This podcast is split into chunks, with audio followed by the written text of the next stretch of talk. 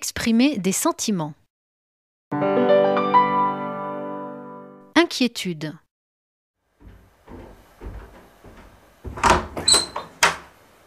Oh Paul, te voilà.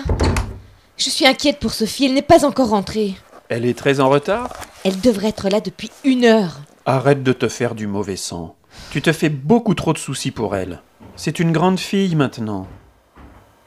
Tiens, j'entends son pas dans l'escalier. Tu vois, j'avais raison.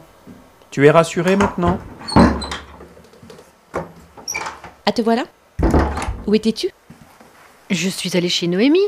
Elle voulait me montrer sa nouvelle guitare. Tu aurais pu me prévenir Le téléphone, ça existe